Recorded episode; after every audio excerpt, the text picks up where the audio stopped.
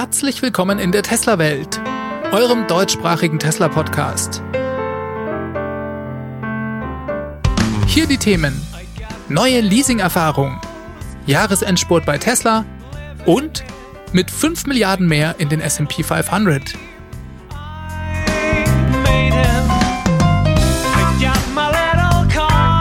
Mein Name ist David und dies ist die Folge 147.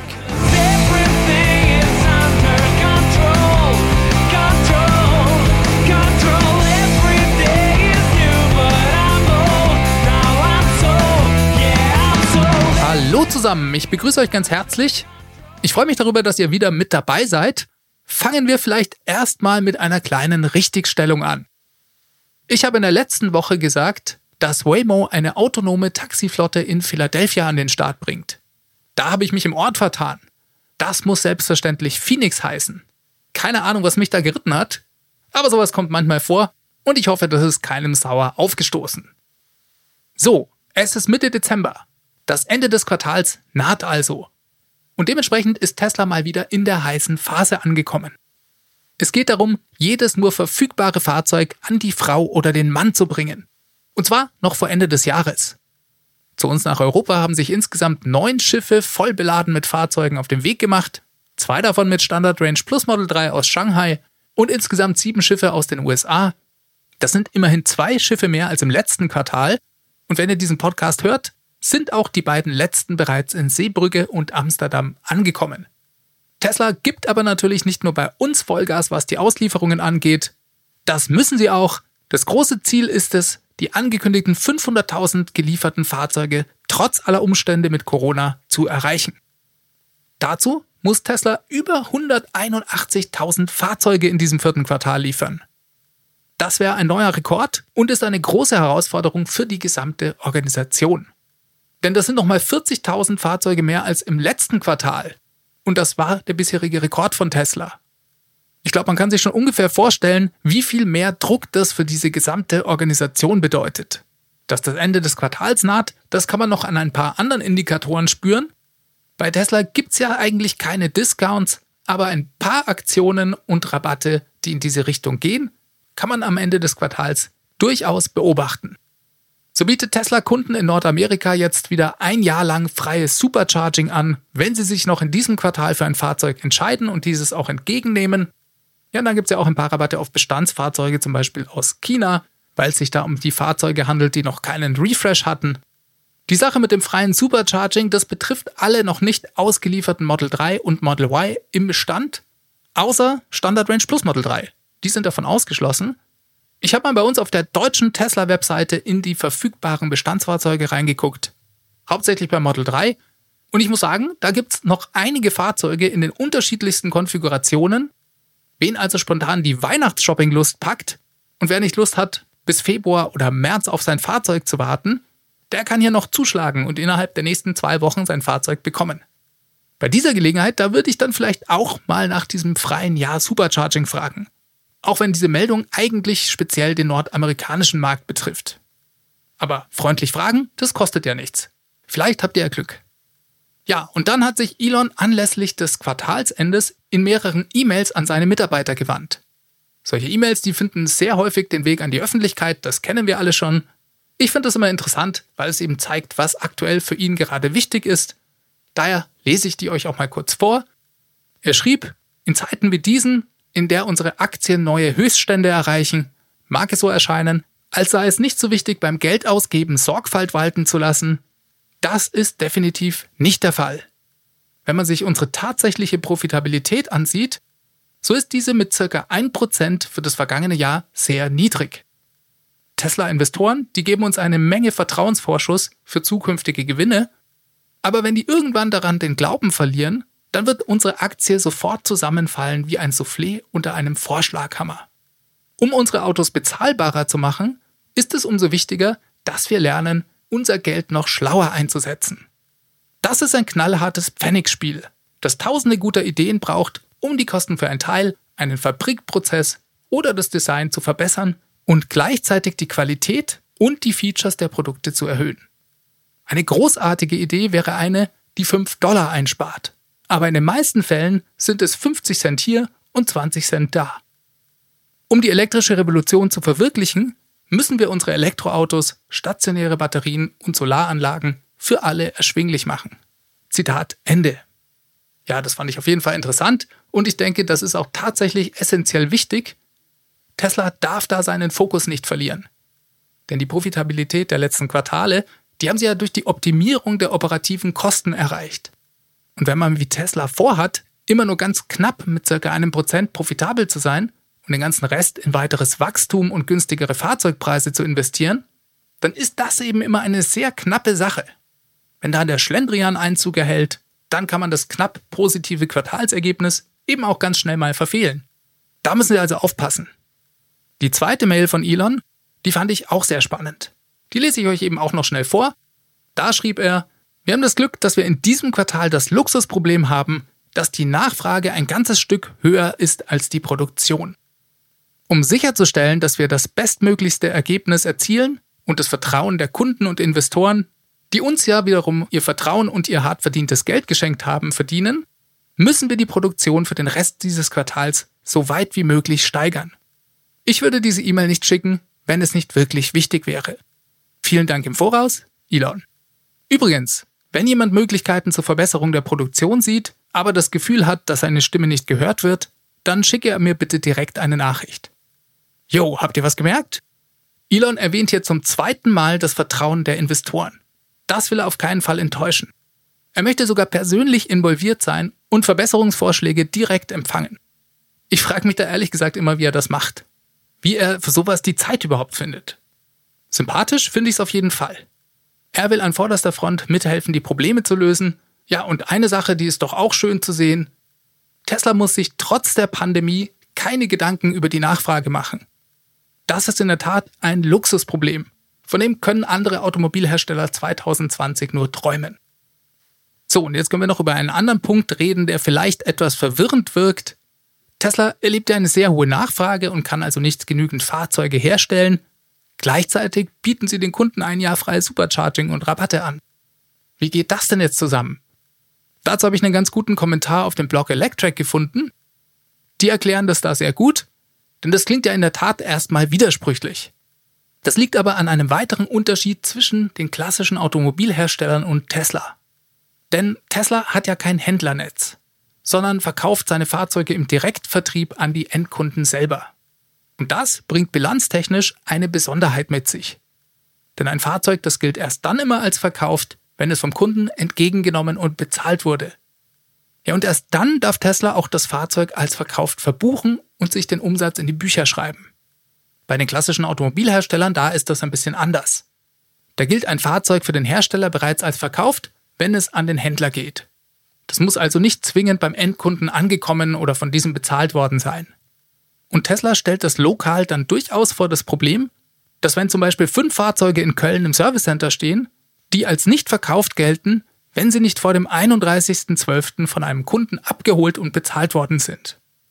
Ja, und da hilft dann weltweit die größte Nachfrage nichts, denn diese fünf Fahrzeuge, die müssen unbedingt vor Ende des Quartals vom Hof. Sonst zählen sie als nicht verkauft und belasten weiterhin die Bücher als Inventar. Und da kann ein Jahr freies Supercharging dann durchaus eine gute Methode sein.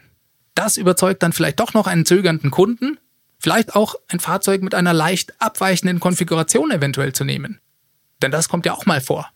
Ja, und vor diesem Hintergrund machen solche Rabatte am Ende des Quartals trotz einer sehr hohen Nachfrage dann eben doch wieder Sinn.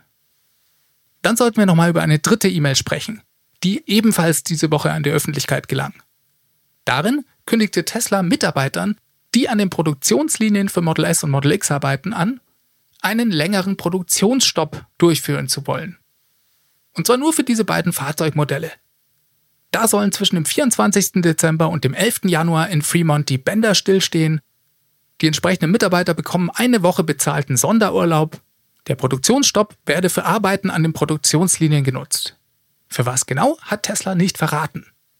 Und da fallen doch sofort zwei Dinge auf. Erstens, 18 Tage Produktionsstopp ist ganz schön lange.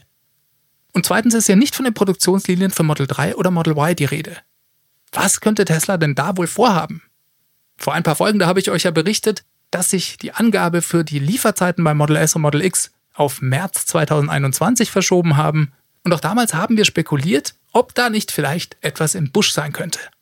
Zum Beispiel ein Refresh des Innendesigns. Das wird ja schon seit langem für diese beiden Modelle erwartet. Und dieser Produktionsstopp, der ist, glaube ich, schon ein relativ eindeutiges Indiz dafür, dass hier etwas bei den Modellen passieren wird. Denn 18 Tage kommen mir schon sehr lange vor. Die machen doch nicht 18 Tage lang Wartungsarbeiten. Das würde doch schneller gehen. Für Neubesteller ist es eigentlich vollkommen egal, denn die bekommen ja ihre Fahrzeuge eh erst im März und damit kommen sie dann automatisch auch in den Genuss aller Neuerungen. Auf der anderen Seite wissen wir ja gar nicht, um was es sich genau handelt. Man bestellt also ein bisschen die Katze im Sack, auch wenn man davon ausgehen darf, dass es die Fahrzeuge verbessert. Und es könnte eigentlich tatsächlich alles Mögliche sein. Zum Beispiel finde ich ja, dass in die beiden Modelle definitiv eine Wärmepumpe gehört. Dafür müsste Tesla vermutlich einiges unter der Haube ändern. Wir warten das Ganze mal ab und harren der Dinge, die da kommen. Dann ist und bleibt weiterhin aktuell sehr spannend, was derzeit mit Tesla an der Börse passiert. Tesla hat in der letzten Woche die Gunst der Stunde bzw. den hohen Aktienkurs genutzt und eine weitere Kapitalerhöhung durchgeführt. Das bereits die dritte dieses Jahr. Das spült Tesla 5 Milliarden Dollar neues Cash in die Kassen. Und das bei einer sehr niedrigen Dilution von unter einem Prozent. Bei so einer Kapitalerhöhung, da werden ja neue Aktien ausgegeben. Und das schwächt eigentlich immer die bestehenden Anteile aller Investoren. Deswegen schaut man dabei immer genau darauf, wie viel neue Aktien denn ausgegeben werden müssen, um den Zielpreis, also in diesem Fall die 5 Milliarden Dollar, zu erreichen. Ja, und aufgrund des hohen Aktienkurses waren das eben letzten Endes dann gar nicht so viele. Das ist gut für Tesla und für alle Anleger. Warum hat Tesla denn dies überhaupt gemacht? Elon äußerte sich dazu in einem Interview mit dem Wall Street Journal. Da sagte er, Tesla wolle damit alte Schulden zurückbezahlen und generell seine Kriegskasse stärken. Ja, und die ist nach dieser Kapitalerhöhung spätestens prall gefüllt, kann man sagen. Denn Tesla hatte ja bereits 14 Milliarden Dollar Cash auf dem Konto.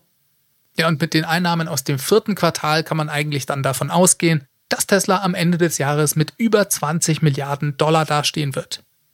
Die finanzielle Situation ist also so stabil wie noch nie. Wir müssen da gar nicht lang zurückdenken. Wir können uns zum Beispiel den Zeitpunkt nach dem ersten Quartal 2019 ansehen. Da hatte Tesla nur 2,2 Milliarden Cash-Reserven. Die sind jetzt also in nicht mal zwei Jahren um Faktor 10 gestiegen. Ja, und über diese letzte Kapitalerhöhung, da wurde im Vorfeld in der Tesla-Community bereits fleißig spekuliert. Und 5 Milliarden sind eigentlich gar nicht so viel. Denn es gab durchaus Leute, die gefordert haben, Tesla solle sich doch mal 10 oder 20 Milliarden Dollar besorgen und damit andere Firmen kaufen oder einfach noch ein paar mehr Fabriken bauen. Ich muss euch sagen, ich persönlich finde es das gut, dass sie das nicht gemacht haben, denn neben der höheren Verwässerung der Aktien, wenn ihr so wollt, die dies ja immer verursacht, hat Elon immer wieder gesagt, dass Tesla im Moment das Geld so schnell ausgibt, wie es geht. Das heißt, irgendwann hilft es einem auch nicht, mehr Geld zum Beispiel für vier neue Fabriken zu haben, wenn die Manpower oder die Kapazität fehlt, diese umzusetzen. Tesla wächst ja im Moment bereits zwischen 40 und 50 Prozent im Jahr. Das werden sie auch in den nächsten zwei, drei Jahren tun. Und das allein mit den Fabriken, die sie bereits in der Pipeline haben. Das ist schon der totale Wahnsinn. Da würde mir persönlich eine Ankündigung, hey, wir raisen jetzt nochmal 20 Milliarden und bauen vier weitere Gigafactories, ehrlich gesagt ein bisschen Kopfschmerzen bereiten. Ja, und dann geht es für Tesla diese Woche an der Börse spannend weiter. Denn bis diesen Freitag, den 18.12., müssen bis Börsenschluss alle Indexfonds, die den SP 500 tracken, ihre Tesla-Aktien gekauft haben. Darüber haben wir bereits öfters gesprochen. Das muss passieren, weil Teslas Aufnahme in den SP 500 Index bis kommenden Montag erfolgt. Und kein Mensch weiß so genau, was da diese Woche passieren wird. Denn eine Aufnahme eines so wertvollen Unternehmens wie Tesla, die gab es bisher, soweit ich weiß, noch nie. Ich habe da Artikel online gesehen, die sprechen von der Mutter aller SP 500 Aufnahmen. Eine hochspannende Woche für Tesla an der Börse also. Ich wünsche euch allen viel Spaß dabei. So, was gab's denn noch? Tesla hat diese Woche ein neues Kundenerlebnis für Leasingkunden angekündigt. Zukünftig wird es viele Funktionalitäten rund um das Leasing geben, die direkt an den Tesla-Account geknüpft sind. Dazu ging eine E-Mail an alle Leasingkunden raus. Darin stand, Zitat, Teslas neue Leasing-Erfahrung. In den nächsten Monaten wird Tesla das Leasing-Erlebnis auf ihr Tesla-Konto übertragen. Hier ist, was Sie wissen müssen. Neuer Ort zum Bezahlen. Sie können Ihre Zahlungen bequem in Ihrem Tesla-Konto tätigen und sich für Autopay anmelden. Ehrlich gesagt, bei Autopay bin ich mir nicht ganz sicher, was da gemeint ist. Klingt für mich irgendwie nach Dauerauftrag und Ratenzahlen durch den Tesla-Account. Dann schreiben Sie noch von neuen Verwaltungsoptionen. Ihr Tesla-Konto wird der Ort sein, um folgende Aktionen durchzuführen. Leasingvertrag verlängern. Leasingvertrag an Dritte übertragen. Ihr Auto kaufen. Verkaufen an Nicht-Tesla-Händler. Meldung eines Totalschadens und vorzeitige Beendigung des Leasingvertrags beantragen. Dann stand da noch, wir führen diese neue Erfahrung Anfang 2021 ein. Sie erhalten weitere Informationen, wenn wir uns dem Starttermin nähern. Zu diesem Zeitpunkt sind keine Maßnahmen Ihrerseits erforderlich. Zitat Ende. Ja, das klingt doch gut. Ein kurzes Augenbrauen hochziehen gab es bei einigen Model 3 und Model Y Leasingbesitzern. Denn in der E-Mail steht ja, dass man über das Portal das Auto kaufen kann. Das ist eigentlich bei diesen beiden Modellen gar nicht vorgesehen. Der Tesla hat ja gesagt, sie möchten die Fahrzeuge nach drei Jahren zurückhaben, um sie dann selbst für ihre eigene Robotaxi-Flotte einsetzen zu können. So war der Informationsstand bisher. Rudert Tesla hier also gerade zurück? Vermutlich nicht. Es schaut eher so aus, als hätte Tesla diese E-Mail standardmäßig an alle Kunden mit einem Leasingvertrag geschickt und gar nicht darauf geachtet, ob es sich um Model S, X, 3 oder Y Kunden handelt. Da würde ich also nicht unbedingt zu viel hineininterpretieren. So, und dann habe ich noch zwei kurze Meldungen betreffend der Gigafactory in Berlin. Zum Zeitpunkt dieser Aufnahme des Podcasts ist das Hin und Her über die Rodungsarbeiten noch nicht vorbei. Wir haben letzte Woche bereits kurz darüber gesprochen. In der Zwischenzeit hatte Tesla am Donnerstag sogar nochmal die Genehmigung bekommen, jetzt doch weiter roden zu dürfen. Am Freitag kam dann ein erneuter Stopp von einem Gericht in höherer Instanz. Und im Moment, Stand Montag, ist die Lage da also noch unklar. Dafür haben aber fleißige Drohnenbesitzer vier in grünlicher Folie verpackte Fahrzeugrahmen auf Paletten auf dem Gelände entdeckt. Dabei handelt es sich eventuell um Model Y Fahrzeugchassis. Diese Info, die kam über den Twitter-Account at gigafactory-4. Ja, und gerätselt wird natürlich, ob das eventuell Testchassis für die neue Lackieranlage sein könnten. Die wird ja gerade installiert okay, das sind jetzt keine bahnbrechenden Neuigkeiten, dass Tesla hier vielleicht ein paar Testchassis an den Start bringt, aber trotzdem fand ich das spannend zu lesen und es zeigt doch, dass es weiter vorangeht. Deswegen wollte ich es zumindest mal kurz erwähnt haben. Damit kommen wir diese Woche zum Schluss. Diese Sendung wurde freundlicherweise vom Tesla Owners Club Helvetia, dem jungen und initiativen Tesla Club aus der Schweiz und dem TFF, dem Tesla Fahrer und Freunde e.V. unterstützt. Beide Clubs sind übrigens Herausgeber des T&E-Magazins und das Podcast Mastering, das kommt diese Woche auch wieder mal von promoton.ch. So, dann danke ich euch fürs Zuhören. Ich hoffe, ihr hattet mal wieder Spaß. Wenn dem so ist, dann lade ich euch ein, diesen Podcast mal auf iTunes oder in eurer Podcast-App zu bewerten. Das hilft mir wirklich weiter, weil der Podcast dann leichter gefunden wird. Es gibt auch die Möglichkeit, den Podcast finanziell zu unterstützen. Die Infos dafür findet ihr auf www.teslawelt.de ich bedanke mich auch bei allen, die das schon tun. Ja, und für alle, die jetzt vor Weihnachten noch zuschlagen und sich einen Tesla kaufen, die können gerne meinen Referral-Code benutzen. Der Link dazu ist ts.la slash david 63148. Ihr bekommt damit 1500 Kilometer freies Supercharging.